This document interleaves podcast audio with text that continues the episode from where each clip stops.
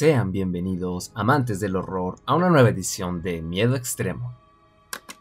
Bueno gente, aquí estamos regresando después de un tiempo considerable en donde estuve desaparecido. El último episodio que subí me parece que fue en abril, ¿verdad gente? Y ya estamos a finales de mayo, los últimos días de mayo. Y se preguntarán qué pasó, qué pedo, dónde he estado, qué chingados ocurrió. Pues bueno gente, ya saben que en más o menos por estas épocas eh, yo suelo estar ocupado por eh, temas relacionados con, con, la escuela y demás. Madres, 24 de, de, abril fue el último episodio que subí, sí, que fue la opinión, mi opinión de Evil Dead Rise.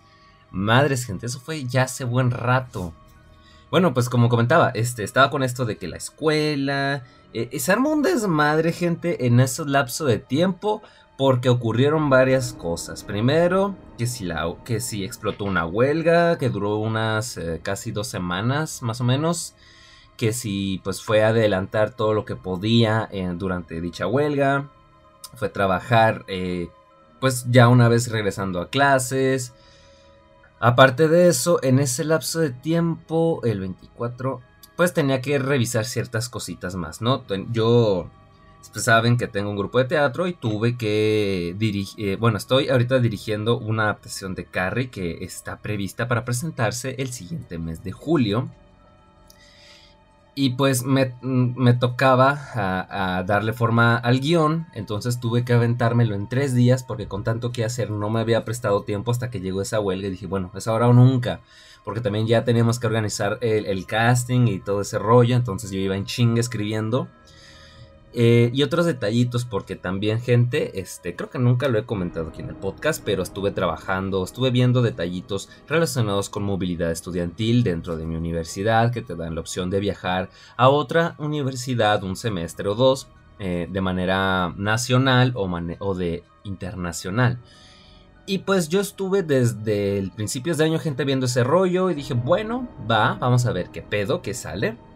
Y yo apliqué para, ir a España, a, la ciudad de Oviedo. Eh, entonces yo hice eso, estuve estos meses pues viendo qué onda, unas cositas las estuve eh, retrasando por todos estos asuntos hasta que medio me mandaron un mensaje medio regañándome y yo de bueno pues ya necesito hacer eso y pues hago la documentación, voy a dejar un documento con la firma, con las firmas que requiero, pero se suelta la huelga, regresamos y luego me dicen que por unos cambios administrativos, que no saben quién me tiene que firmar X cosa. Y yo, chingada madre.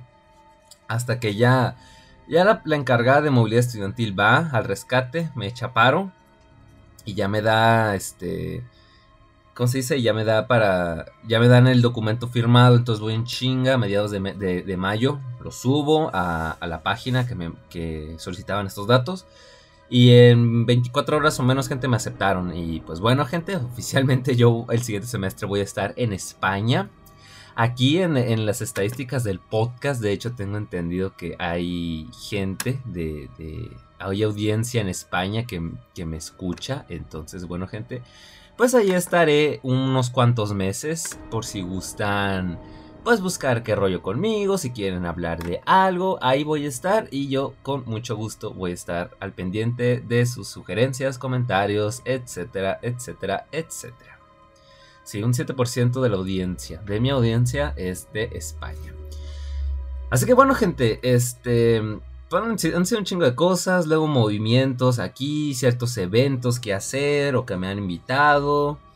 Mm, mucho papeleo, muchas cosas, gente. Han sido un chingo de cosas, no me hallaba tiempo, pero bueno, aquí estoy. De hecho, ahorita tampoco es que tenga demasiado tiempo porque tengo que ir al tengo que tengo una cita con el veterinario, tengo que ir a las compras y, otras chingaderas, ¿no? Entonces, mucho que hacer, pero dije, ya a la chingada. Me voy a abrir un espacio, llevo mucho tiempo sin, sin hablar en mi extremo podcast. Me, me necesito, es una urgencia ya hablar en este, en este espacio sobre sobre algo relacionado con el mundo del terror.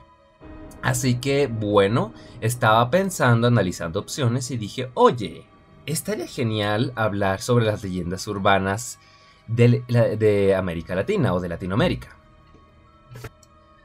Porque si mal no recuerdo, yo ya había hecho un episodio relacionado con leyendas urbanas mexicanas, si mal no recuerdo, entre 2021 y 2022, la verdad es que ahorita no me acuerdo. También llegué a hacer este, uno sobre leyendas urbanas japonesas porque dije, oh shit man, las, leyendas urbanas que se, que se arman allá en, en, Japón están muy cabronas y dan bastante yuyu. Todavía me acuerdo de la, de una de esas de la ¿Cómo se llama esa pinche morrilla? La Ricachan, me parece. Pero bueno, yo, yo con mi chiste ya quemado, pero en fin. Me acuerdo de ella y yo había quedado de, que en algún momento iba a hacer más episodios así. Y bueno, enos aquí con, con Latinoamérica. Y pues bueno, ahorita que andamos con eso de que pues de que voy a viajar para España, digo yo, oye, estaría genial hablar sobre las leyendas urbanas que eh, se suscitan en dicho país, ¿no? Es una buena idea y no sé cuándo lo vaya a hacer, pero probablemente vaya a ser bastante pronto. Entonces, bueno, gente, ah, antes de iniciar, porque aquí tengo una lista con algunas leyendas urbanas, este, antes de iniciar, eh, les recuerdo que pueden comprar mi libro, La muerte andante y otros relatos de horror, disponible en Amazon, en formato físico y en formato digital o Kindle. Y les dejaré el enlace en la descripción. Que por cierto, hablando de libros, eso también era otra cosa que me tenía bastante ocupado, gente, porque el, próximo mes de julio va a salir mi siguiente libro, que, cuyo nombre todavía no voy a revelar, pero sin embargo ya está ahí, ya falta poquito para que salga, así que bueno. Ahí, si les gustó el primer libro, pues podrán leer la segunda parte. Ahora sin más gente, por sin más que comentar, pues vamos a iniciar con este listado de leyendas urbanas de Latinoamérica. Permítanme un momentito. Ahí está. Yo moviéndole aquí hasta al micrófono. Muy bien, gente. Este, estoy leyendo aquí qué pedo. Ah, esta es de una nota de El Imparcial América, que es es ah, no iba a decir otra cosa, pero nada que ver se titula Las leyendas más tenebrosas de América Latina, que fue escrito el 31 de octubre del año 2010, o ya hace buen rato. Y dice así. Por más que se empeñen en Hollywood, el terror, las leyendas sobre almas en pena y las historias para no dormir no se limitan a Halloween y sus mitos plastificados. América Latina está plagada de historias y leyendas sobre seres sobrenaturales cuya sola mención provoca escalofríos en aquellos que creen que eso de que cuando el río suena, agua lleva. La llorona, el silbón o el cadejos son algunas de estas criaturas fantásticas, cuyas historias se repiten a lo largo de toda la región quitando el sueño a grandes y pequeños, especialmente en fechas como estas, ¿no? Que bueno, eso eran épocas de Halloween. Vamos a iniciar, gente, con una mexicana, una que no puede faltar, la típica de típica, la leyenda urbana por excelencia en el país eh, de México, mi, tierra natal, este, La Llorona. Vamos a ver qué dice, vamos a recapitular algunas cosillas aquí también. Y vamos a iniciar, como, como dije, con La Llorona, a ver qué nos encontramos aquí. Y dice así.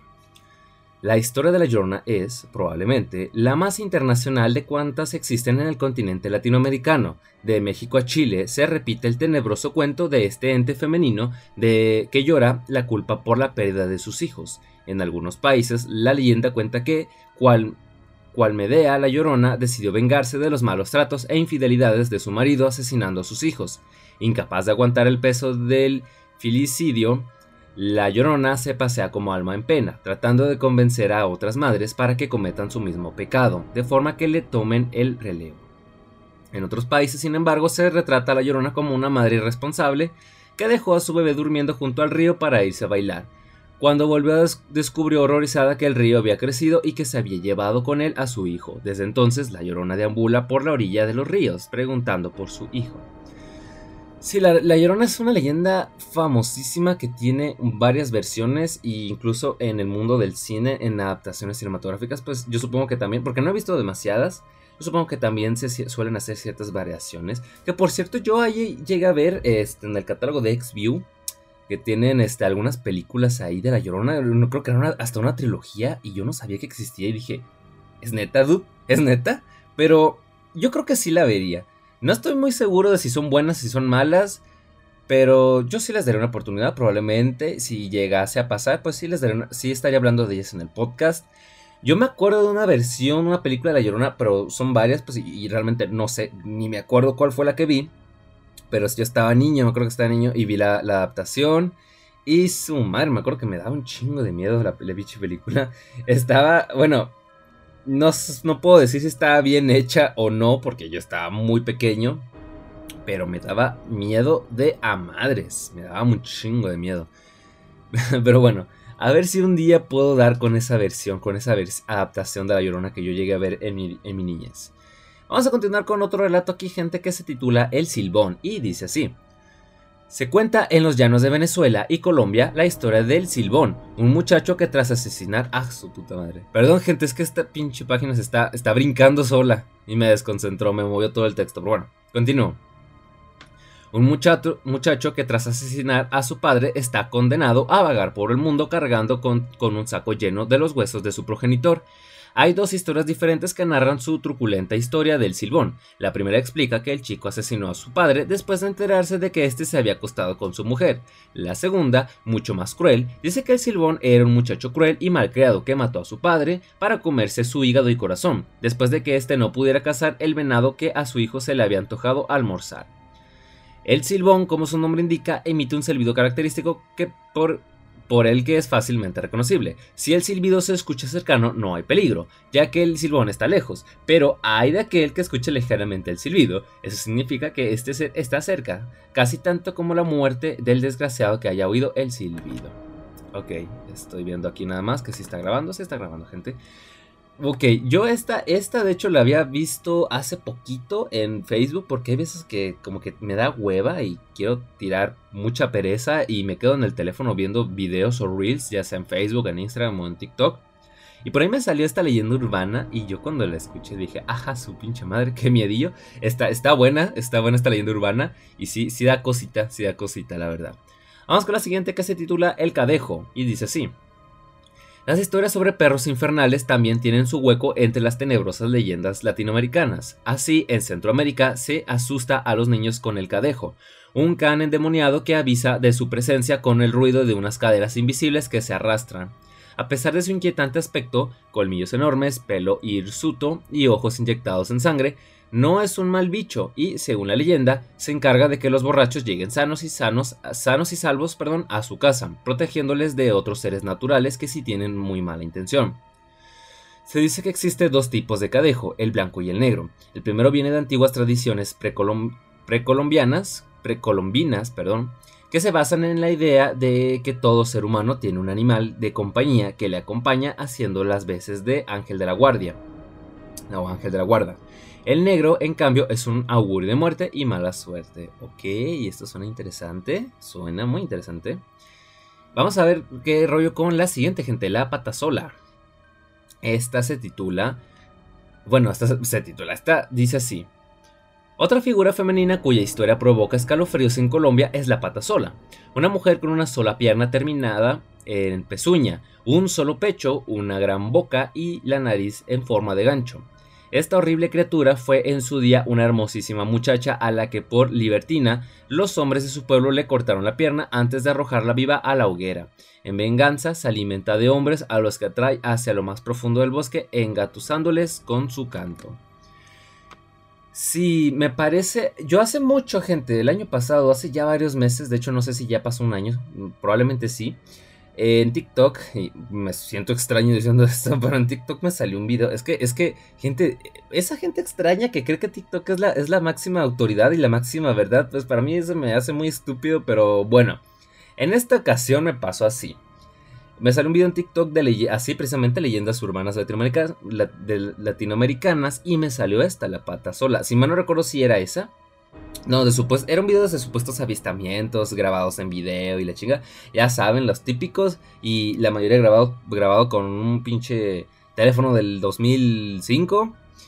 Pero sí me acuerdo de haber visto esta. Y, este tipo de leyendas urbanas sí, sí me llamaban la atención desde entonces. Y bueno, yo creo que ya fue la idea ahorita que, que reventó, que salió a flote. Pero sí me acuerdo de la patasola. Y yo decía, dude, están muy interesantes estas leyendas urbanas de otros países, porque obviamente yo nomás conocía las, las de México y como fan de terror pues las de las de Japón que son que, muchas que predominan, que actualmente son famosas creepypastas y demás o cacapastas, pero Pero no había, no había quedado en cuenta de otras pues que pudieran ir en, en estar en Latinoamérica. Tal vez porque pues en mi mente yo, yo, yo solo me limitaba a México y decía, no, pues aquí están las, leyendas urbanas más chingonas de Latinoamérica. Pero después de haber visto ese video me puse a reflexionar y me di cuenta de que en realidad sí hay bastantes, bastantes leyendas urbanas en otros países y muy buenas.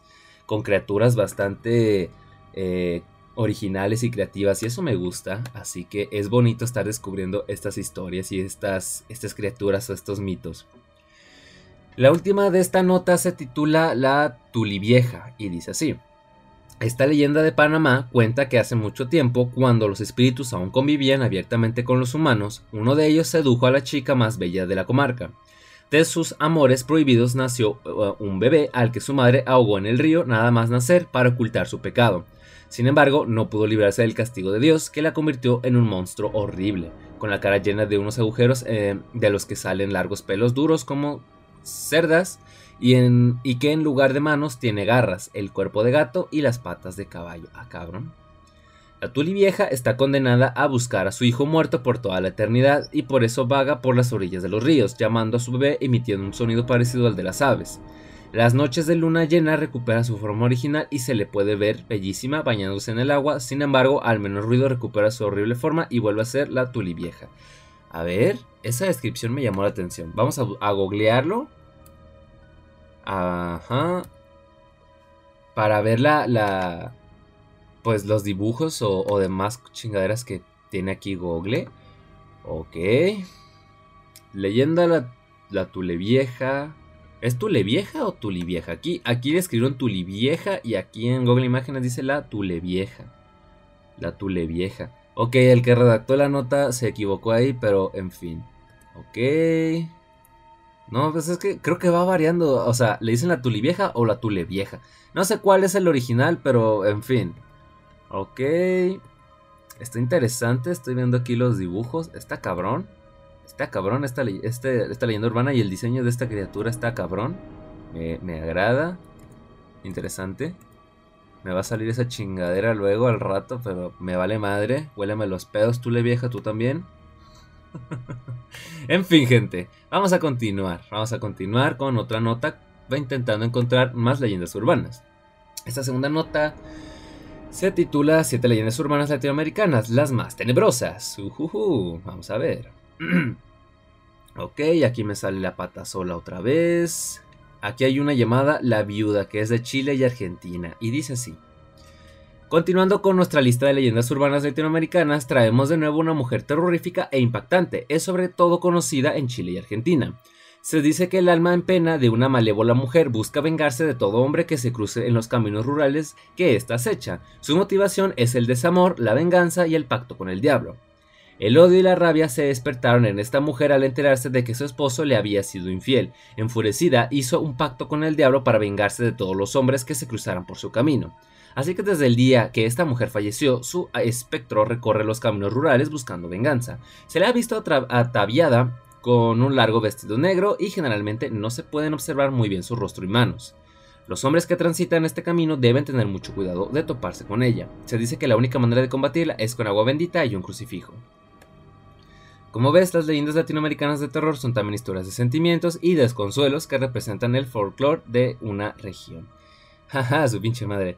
Ok, sí, muchas leyendas urbanas tienen que ver con mujeres y pues hasta el momento ya van dos, ¿no? Que, dicen, no, pues que es que eh, los hombres odio contra los hombres y digo yo, bueno, nos lo merecemos, supongo, nos lo merecemos. Algo mal estamos haciendo nosotros como para que quieran hasta los espíritus vengarse de nosotros, pero bueno, ni modo, estamos jodidos.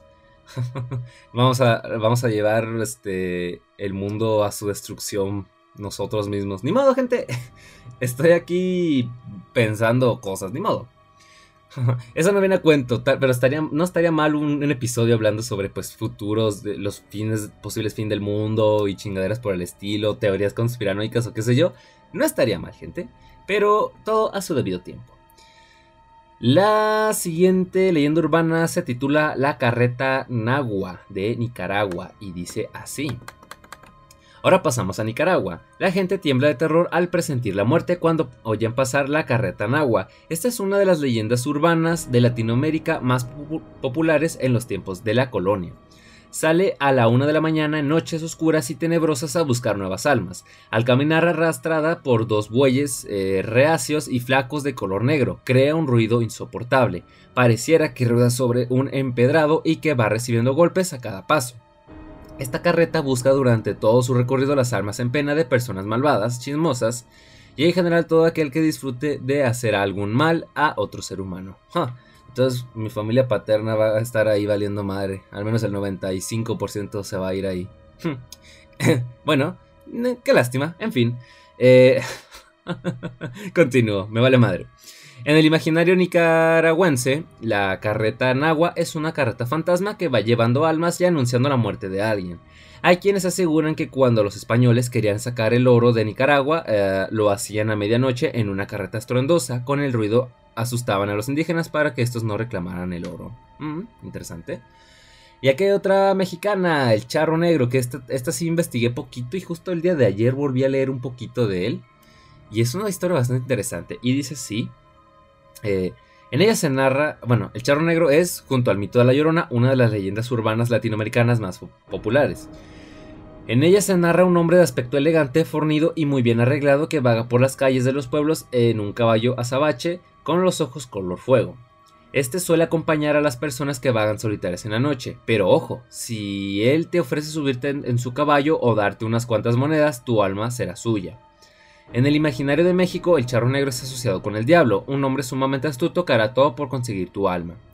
Se cree que esta leyenda surge en 1920 gracias a la mezcla de creencias indígenas y europeas, donde este hombre representa el lado oscuro del alma humana. Ok, esta es una versión un tanto diferente a la que yo escuché el día de ayer, que decía más bien que era un hombre que era muy pobre y, y despreciaba eso, su situación de pobreza, y cuando su padre falleció pues se volvió más pobre y en su desesperación vendió su alma al diablo y este le ofreció mucha riqueza, muchísima riqueza que pues no iba a poder gastar ni en tres vidas y pues cuando ya se hizo viejo y se dio cuenta que todo el dinero ese no le servía de nada pues se empezó a asustar porque ya le estaba llegando la hora y el diablo iría por él, eh, fue lo que yo escuché. Entonces eh, pues decidió escapar en caballo con el charro que, que llevaba en ese entonces y em, pues digamos que el diablo lo terminó alcanzando y pues bueno, ah, terminó siendo, terminó llevándose su alma y pues la misma historia de siempre, gente. Pero es lo que pasa con estas leyendas urbanas, pues que, siempre, casi siempre van a tener versiones diferentes de la, historia, del origen de, estas, de estas criaturas, pero en fin, no, no, no importa demasiado. Igual esta versión que cuentan como la, la, que yo acabo de describir, que escuché el día de ayer, las dos me parecen buenas, así que no, no me voy a quejar. Vamos con la siguiente gente que se llama El Lobizón, que es de Paraguay y Argentina, y dice así.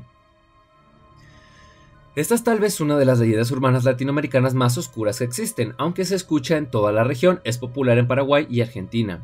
El lobizón es también conocido como Lubizonte o Luis Rufino Malo y Luisón. Esta leyenda de origen guaraní es el equivalente latinoamericano al famoso hombre lobo de Europa. Se dice que una terrible maldición recayó sobre el séptimo hijo de Tau y Kerana.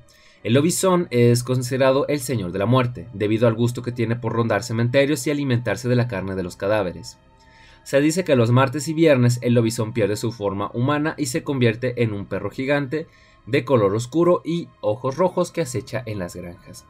Cuando comienza su transformación, el hombre comienza a sentir fuertes dolores, previendo lo que va a suceder, se va a un lugar solitario, allí cae sobre el suelo y rezando un credo al revés, se transforma en perro. Solo recupera su forma humana al salir el sol, cansado y triste, pasa su vida en solitario. Hmm. Ok, yo que soy muy fanático de, de las historias del concepto del hombre lobo, esta me llama la atención. Vamos a ver aquí. Vamos a ver si si Google Imágenes me puede mostrar más, más ilustraciones, ok. Ok, básicamente es un hombre lobo. Es un hombre lobo, aunque algunas, según la descripción que acabamos de leer, algunas son más acertadas que otras. Pero está interesante esto. Está interesante, gente. No, no la conocía. Y está muy buena. Me gusta. Le voy a dedicar luego un episodio especial a los hombres lobos, probablemente. No sé, gente, no sé. Ideas rondando por mi cabeza. La siguiente se titula La Pisadeira y es de Brasil y dice así.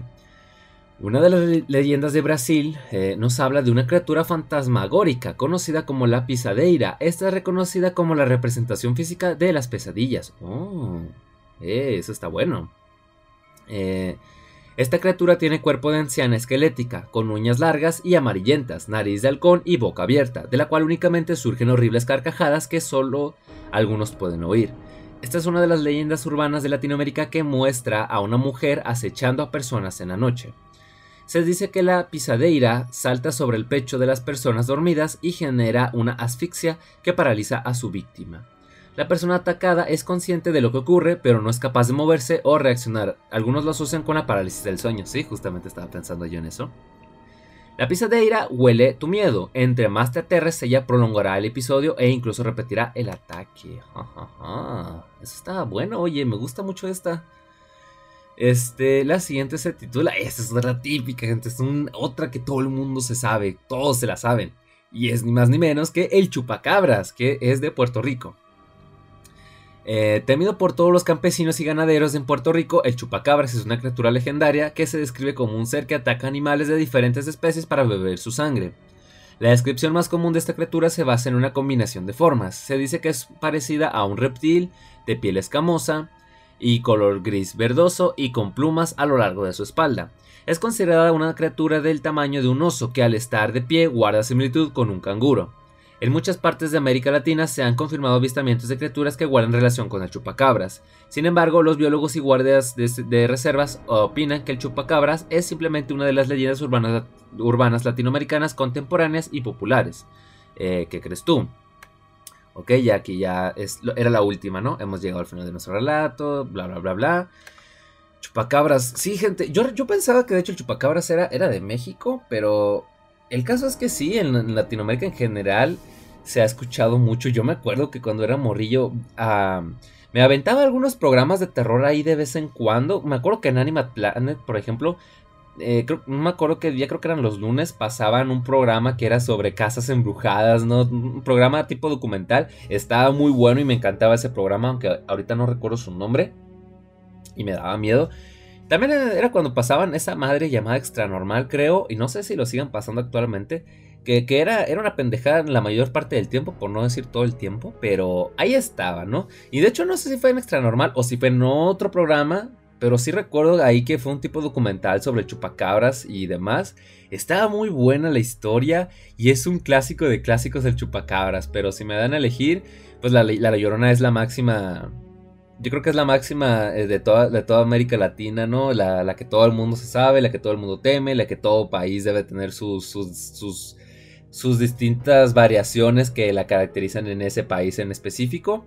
Entonces yo, yo, si me preguntan a mí de estas, eh, bueno, en México, la Llorona es la que más, más miedo me ha dado. Y yo me acuerdo que de morir sí, sí, sí me creía mucho el tema de la Llorona. Y yo siempre iba cagado de miedo en las noches ahí que me saliera. ahorita ya saben que soy más escéptico y ahorita no, no, no, es de que no descarto que existan, Digo, tal vez sí, sí, tal vez sí no. Pero pues para qué quiero averiguarlo, para qué me meto en madres que luego probablemente sí son ciertas y me terminen perjudicando, ¿no? Entonces, ponle que la llorona por ahí exista. En caso, gente, de que algún día me toque ahí escuchar uno, ay, mis hijos, pues sí, gente, voy a venir corriendo. Si sobrevivo, si sobrevivo, obviamente, voy a venir corriendo aquí a mi extremo podcast y voy a hacer todo un episodio relatando esa experiencia. Porque va a estar muy cabrón. Porque me han pasado cosas, gente, eh, paranormales nunca me han pasado más allá del susurro de, una voz femenina una vez que estaba aquí, en esta misma escritura donde estoy grabando esto, y estaba solo en mi cuarto y tenía audífonos y la chingada. Nunca supe qué pasó, pero tampoco le di importancia. Yo supongo que sí fue un fantasma y, como vio que no, lo, que no le hice caso, pues se habrá agüitado y se fue a otro lugar. no lo sé. Y lo más extraño, las cosas más extrañas que me han pasado han sido en sueños, gente. Yo he tenido pesadillas cabroncísimas y me acuerdo que de hecho en los en mi retorno a miedo extremo por allá del 2020, creo que sí hice un episodio hablando de estas de, algunas pesadillas mías que tuve. Me gustaría hacer otra parte, gente, porque en estos tiempos he tenido pesadillas cabroncísimas. Hace unas semanas, una semana, una semana y media, más o menos tuve una con una mujer acá tipo demonio y neta que ese pinche sueño me dio tanto miedo y dije, "Ah, la madre, dude." Este, entonces hay material ahí para contar, pero todo tiene que ver con mis sueños, gente. No me ha pasado algo así que yo haya visto o sentido un fantasma. Pero en fin, ya si hablamos de estas, pues la pisadeira me, gustó bastante, el lobizón también, este... La, la, viuda, pues, pues es, un odio hacia los hombres y pues digo yo, a ah, su perra madre me va a matar. Entonces, no sé, todas están buenas. Eh, el silbón también estaba muy bueno. La, la, la tulivieja o la tulevieja, las dos como se chingado se diga, las dos, la, historia está buena también. Vamos a ver si encontramos más gente. Aquí hay otra nota que se titula Estas son las leyendas más tenebrosas de Latinoamérica. Vamos a ver si encontramos alguna otra. Está la Llorona, está el Silbón, el Cadejo. El Cadejo, ya hablé del Cadejo porque luego se me van, gente, se me olvidan, estoy medio pendejillo. El Cadejo, el Cadejo. Sí, sí, sí, ya había hablado del Cadejo, de hecho, ¿no? Sí, sí. A ver, por aquí estaba el cadejo. Sí lo leí, sí lo leí. Aquí está el cadejo, ok. Entonces lo ignoro. La pata sola, la tulivieja, la, la novia sin cabeza. A ver este. Este no, no lo hemos leído. Y dice así. Cuenta la leyenda de en Potosí, Bolivia, que una joven guapa pero muy pobre, llamada María, quien se había enamorado de Rufino, un joven que no tenía nada que ofrecerle excepto su amor desinteresado, sacrificó efecto el afecto al llamar la atención de un hombre millonario mayor que ella. Con el tiempo la pareja formalizó la unión marital, sin embargo, el mismo día, luego de la ceremonia, el esposo citó a María en una zona boscosa para regalarle a la chica un arreglo floral. No obstante, el hombre levantó un hacha decapitando a María en el acto, haciendo que su traje nupcial se manchara de sangre. Se dice que el alma de la novia sin cabeza sigue penando por haber traicionado a su único y verdadero amor, que era Rufino. Ok.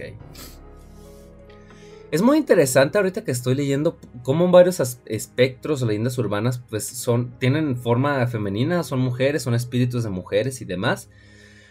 Es interesante y, varias tienen que ver con, con, el tema del amor. No sé si tiene que ver el hecho de que pues eh, el amor es como pues sinónimo de felicidad, de, sensaciones muy bonitas y algún degenerado quiera eh, degenerar eh, todo eso, o sea, transformarlo en algo negativo tétrico, que es perfectamente yo ser ese tipo de persona, pero se me hace extraño. O tal vez sea gente que pues quiere mostrarte que no siempre se tiene un final feliz, que las cosas pueden salir mal. O simplemente estas historias fueron inventadas por gente resentida, ¿no? Que, que, les fueron infieles o qué chingados sé yo. Y pues decidieron ponerlo, estas leyendas urbanas para que la gente pues viera que no todo es tan bonito. No lo sé, gente. No lo sé y es muy cagado pensar que en realidad son historias creadas por gente resentida. No lo sé. Yo no me voy a meter en esos problemas, en esos temas ahí, polémicos, polémicos. Vamos con otra aquí, que es la última de esta nota. Eh, se titula El Diablo del Jardín y dice así. En los años 70 estuvo ubicada una estatua de un demonio en calle Almafuerte en Argentina. Tenía una mirada estremecedora y penetrante, parecía a que observaba a todos. La leyenda cuenta que un hombre le había prometido al demonio que, si sacaba el premio de una lotería, le daría su alma y construiría una escultura para que todos pudieran venerarla. La historia afirma que el demonio cumplió su parte y que el hombre no tardó en poner manos a la obra con su ofrenda. Sin embargo, dicen que poco tiempo después el ganador del juego de azar murió de una manera brusca, pues su último aliento fue asociado a un espeluznante grito de sufrimiento. En tanto, algunos argentinos piensan que el alma de aquella persona quedó atrapada en dicha escultura. A ver, gente, esto me llama la atención. Vamos a, a, googlearlo. Eh, el diablo del jardín. Leyenda. A ver. El diablo del jardín. Me pone una imagen aquí que ni al caso. Ajá. Pues, ¿qué les digo? No hay mucho. No hay mucho que destacar aquí. La cueva del diablo. Ajá. Creo que sí, en Sinaloa hay una así, ¿no? Eh, la, típica historia de la cueva, cosas del diablo, sí. Bueno, en fin, esa es otra leyenda urbana que está buena, pero tal vez, tal vez la busca ahorita, tal vez no, no lo sé. Ahí, ahí vemos ahorita. Ajá, aquí hay otra nota, gente, ya eh, la cuarta, ya se titula Leyendas urbanas a través de Latinoamérica. El Silbón, la Llorona, la Ciguapa, a ver la Ciguapa, ¿qué dice? La ciguapa tiene cabello de, que es de la República Dominicana y dice así. La ciguapa tiene cabello oscuro y lustroso que fluye a lo largo de su cuerpo desnudo, logrando cubrirla como un vestido largo y hermoso. Sus ojos negros son penetrantes e inclinados, siempre esperando capturar al viajero descarriado. Parecida a una sirena o clase de sucubo, ella seduce a los hombres con el propósito de absorber sus de absorber sus las almas, así está escrito, de sus cuerpos mientras los besa para alimentarse. Su belleza hace un trabajo mucho más fácil, ya que no necesita usar mucho esfuerzo para atraer a los hombres si se encuentran en el bosque en una hora desafortunada. Mm, esto está interesante. Y, la expresión Tsukubo, pues que es. Yo lo asocio mucho con Japón y son como esas criaturas, esos entes malvados con aspecto humano y demás.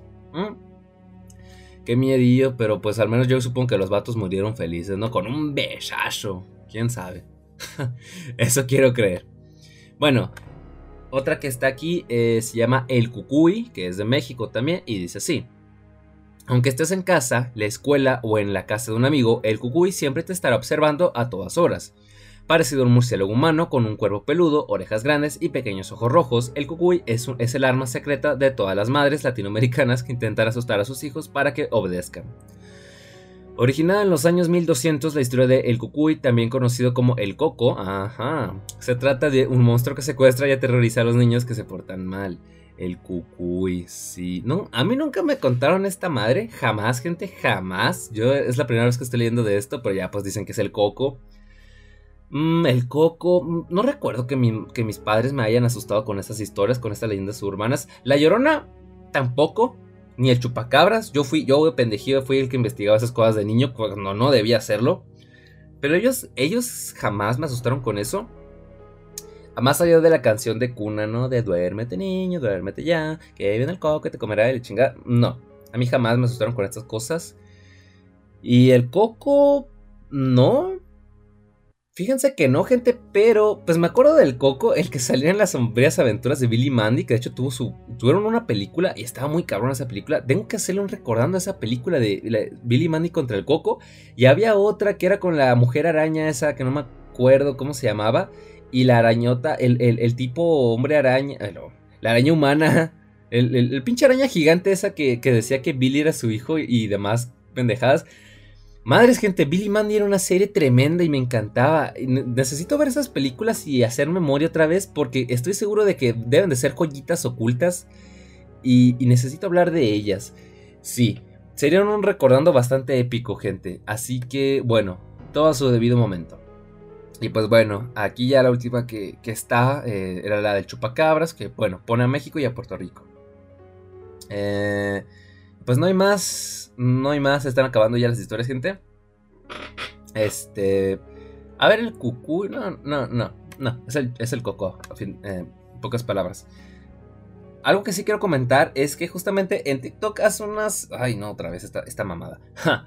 hace unas semanas, como que estaba de moda una tendencia que era como poner qué cosas chingaderas te daban miedo de morrito. Y algo, no sé, me, llamaba la atención ver, a gente le daban miedo cosas bastante pendejas y otras sí te le digo, ok, tiene sentido. Pero una que se repetía mucho era un comercial del Coco de Cartoon Network que decían que, que daba mucho miedo. No me acuerdo, gente. Yo como que tengo un vago recuerdo, ni siquiera estoy seguro de haberlo visto. O sea, como que tuve una especie de efecto Mandela ahí medio extraño. De hecho, lo voy a buscar aquí. El Coco comercial, el comercial de Cartoon Network. Sí, había mucha gente que decía en los comentarios que le daba miedo. El espeluznante comercial periodo de Cartoon Network. Puedes recordarlo, comercial Coco, campaña Cartoon Network, hacemos lo que queremos. Año 2008, es del 2008. Entonces seguramente gente, yo sí debía haberlo visto, pero por algún extraño motivo no lo recuerdo. O sea, veo la imagen de la chingada criatura y digo, ok, sí, sí, sí, en algún momento lo vi, pero no tengo recuerdos. Hazle caso a tus papás, el supuesto comercial periodo de Cartoon Network. ¿Qué pedo, gente? No tengo.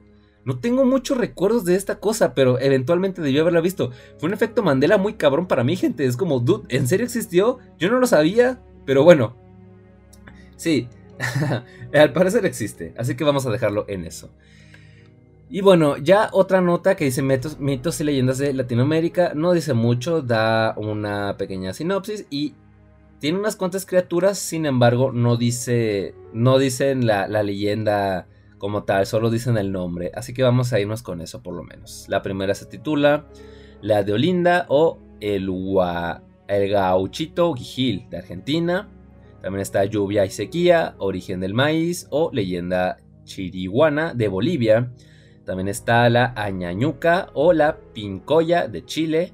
Está el Jinete Negro y Francisco el Hombre de Colombia.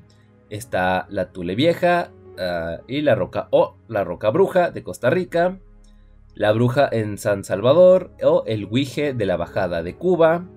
Los orígenes de las de los Cañaris o la, leyenda del tesoro de Atahualpa de Ecuador, el mito del diluvio en Guatemala, la leyenda del murciélago o el mito del diluvio en México, la leyenda de la Llorona o Tuli Vieja, el padre sin cabeza en Panamá, la garita del diablo, la leyenda de Guanina en Puerto Rico, la ciguapa y los indios de las aguas en República Dominicana.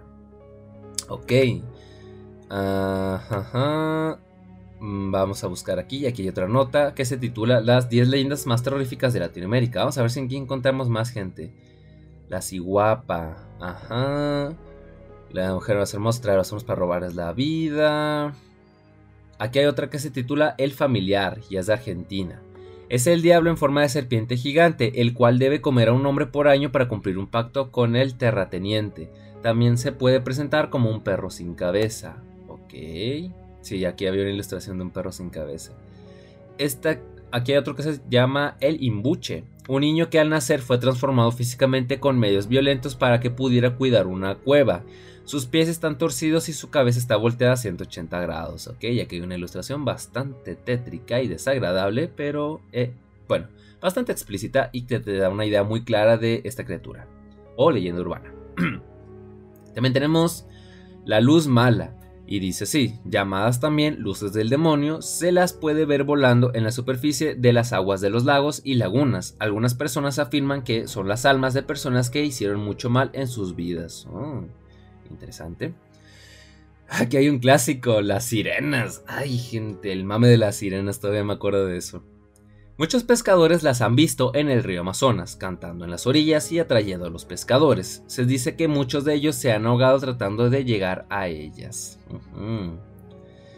la, la, cegua, Costa Rica, busca hombres jóvenes que les gusta el alcohol, los atrae y cuando se dan cuenta su cabeza se convierte en la de un caballo. Lo peor de todo es que no es una sola, sino varias. Ah, su pinche madre. Ya no voy para Costa Rica. ok, la tunda. Es considerada la hija del demonio, no puede tener hijos por esta razón, así que roba niños y los utiliza para atraer hombres. Según dice, les rocía un gas y los convierte esclavos de su voluntad. Ok, y aquí hay una ilustración bastante creepy, me gusta, es un arte interesante. A su puta madre. Me paniqué un momentito, gente, porque aquí volvió a salir la, de la viuda o la viudita, aquí le pusieron. Y no es una ilustración, no es un dibujo lo que pusieron, es una imagen real y a su pinche madre me asusté porque es, una mujer pues con capucha negra eh, mirando a la, a, la, cámara y yo dije, su puta madre, qué miedo. que se me saca un pedo aquí, en fin. Eh, pues bueno, sí, una mujer que parece hermosa atrae a los hombres, tiene un velo y cuando ellos se acercan se encuentran con una cara esquelética y sin ojos. Los hombres se desmayan y amanecen el otro día cubiertos de hojas de plátano. ¿No más? ¿No más? Bueno, creo que es mejor amanecer eso que amanecer en una tina con hielo y sin riñón. Ah, eso creo, espero, no sé. Está muy extraña esta leyenda, ¿qué pedo? O sea, solo amaneces cubierto con hojas de plátano. Pues eso no es nada malo, o sea, al menos sigues vivo, o olerás a plátano y lo que tú quieras, pero estarás vivo, ¿no? Supongo, no lo sé, I don't know, está muy extraña esa, historia. Y ese pseudo castigo también está medio raro, pero bueno, yo no me voy a poner a, juzgar. La Llorona, el chupacabras. Eh, ok, ya están acabando las historias, gente. Ya no estoy encontrando nuevas. Cinco leyendas urbanas para sembrar el terror esta noche en Halloween. Estas ya, ya no eran, ya no son de Latinoamérica, sino que son historias acá que están y ya, me parece. Pero, en fin, gente, yo creo que las voy a leer para ir cerrando este desmadre. No más que me permitirán un momentito. Ay, cabrón, el micrófono casi se me mueve. Este. Nomás que quería buscar algo aquí. Este. A ver, la garita del diablo. Quiero ver qué onda con ese. Quiero ver qué onda con ese. La garita del diablo leyenda. A ver qué, qué, nos dice al respecto. El cucú y chupacabras. Estoy leyendo aquí otra vez. Estoy quitándolas las páginas, cerrándolas para no perderme. Este, a ver la garita del diablo. Eh, dice así.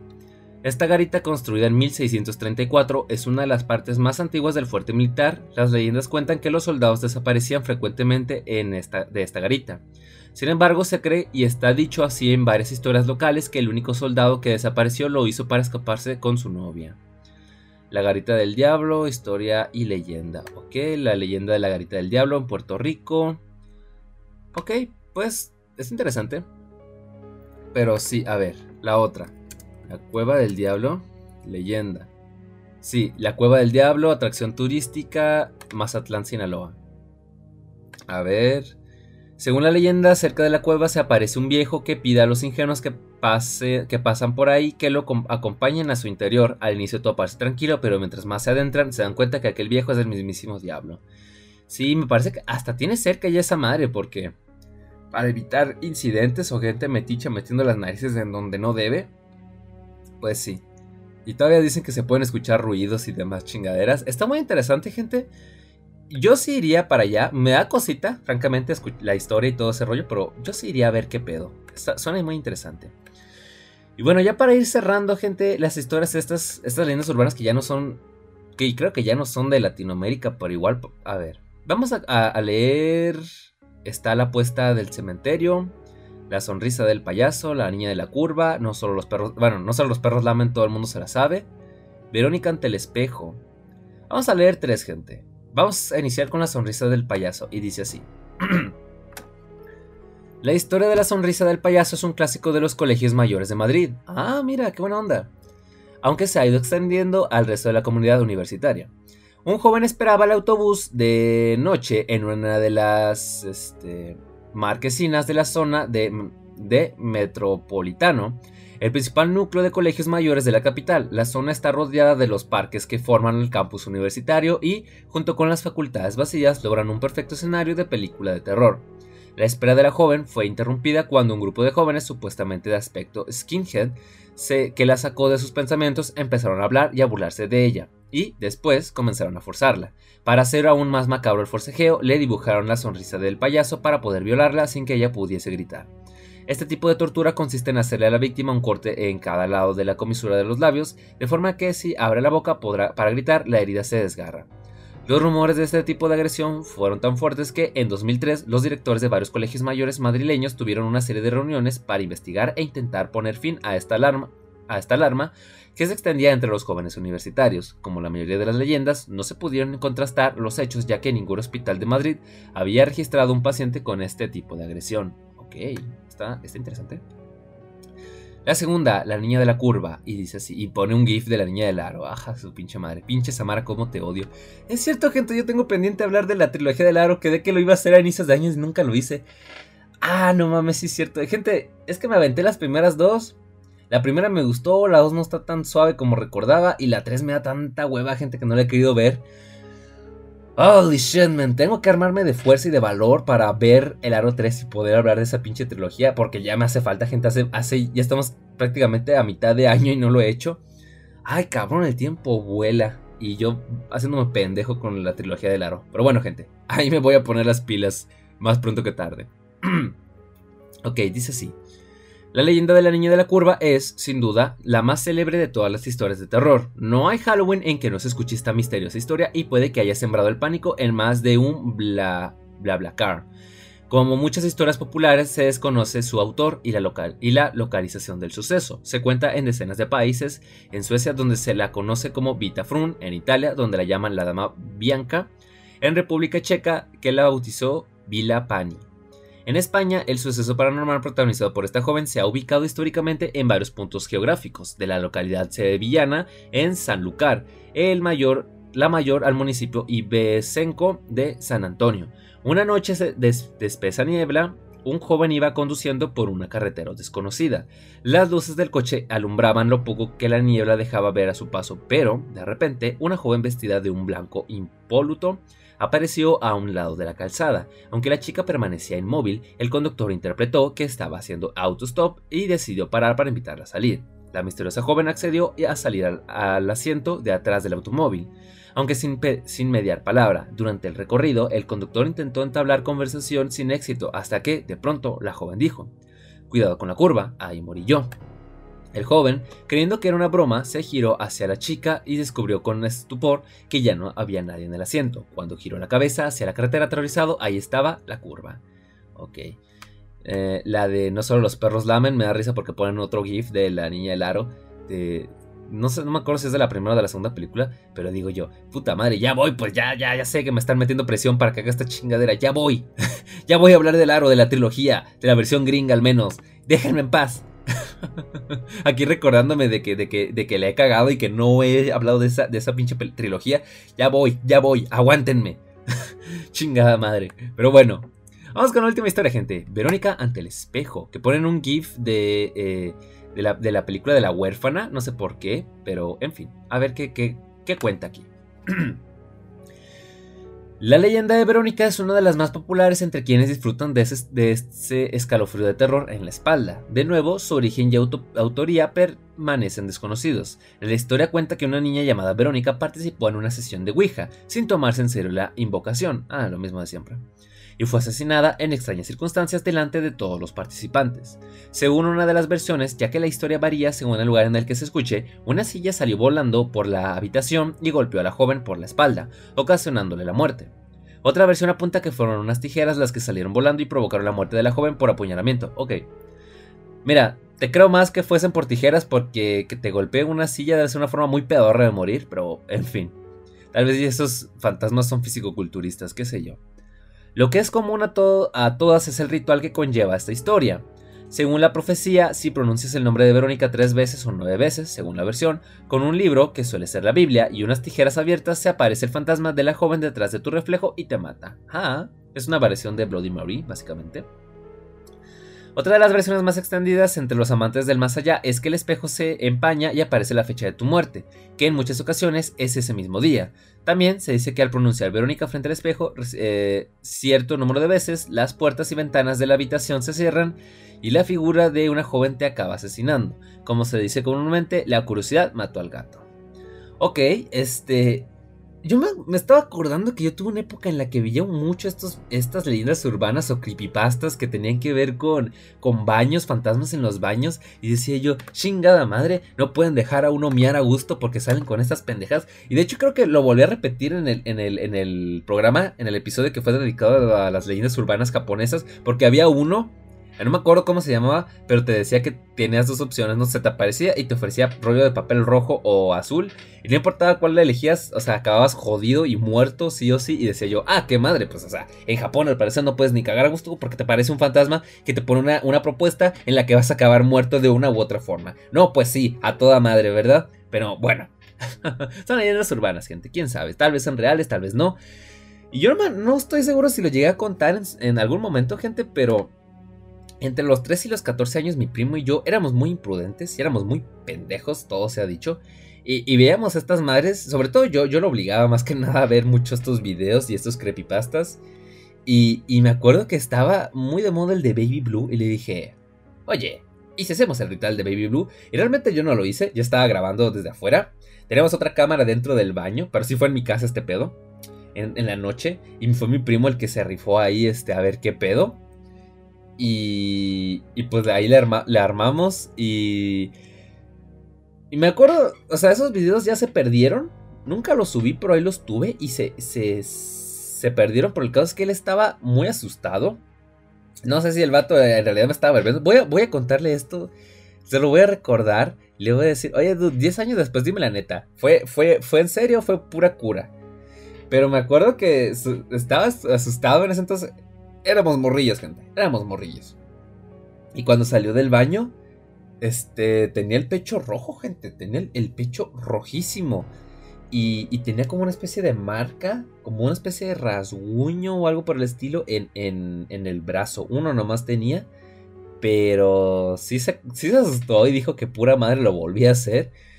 Entonces, quién sabe, gente. Voy a, voy a, a sacar el tema la próxima vez que lo vea. Le voy a preguntar, oye, dude, ¿era neta o, puro mame tuyo en ese entonces? Pero, holy shit, en ese entonces, ¿cómo nos cagamos de miedo? La neta. Entonces estoy volviendo a, estos, a un poquito a estos orígenes míos de estas historias con la historia de Verónica, pero bueno. Eh, chinga tu madre, Verónica, eres una pervertida por estar acosando gente en los baños. Pero, en fin. en fin, gente. Con esto concluimos esta serie de leyendas urbanas. Que, pues, como vimos, hablamos de Latinoamérica. Pero incluso hablamos un poquito de España. Pero ya habrá un episodio enteramente dedicado a leyendas urbanas de España.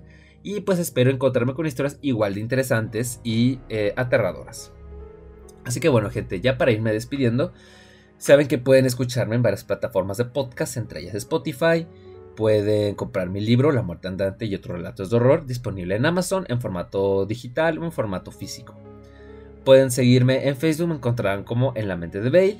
Pueden seguirme en YouTube, me encontrarán como Blake Z. Pueden seguirme en Twitch, me encontrarán como Tamalitosman. Pueden seguirme en TikTok y en Twitter como Víctor Lizárraga. Pueden leer parte de mi trabajo en megustascribir.com. También me encontrarán como Víctor y Lizárraga. Así que bueno, gente, eso ha sido todo por mi parte. Ya nos veremos en una próxima edición de Miedo Extremo. Se me cuidan, pásenla bien. Hasta la próxima.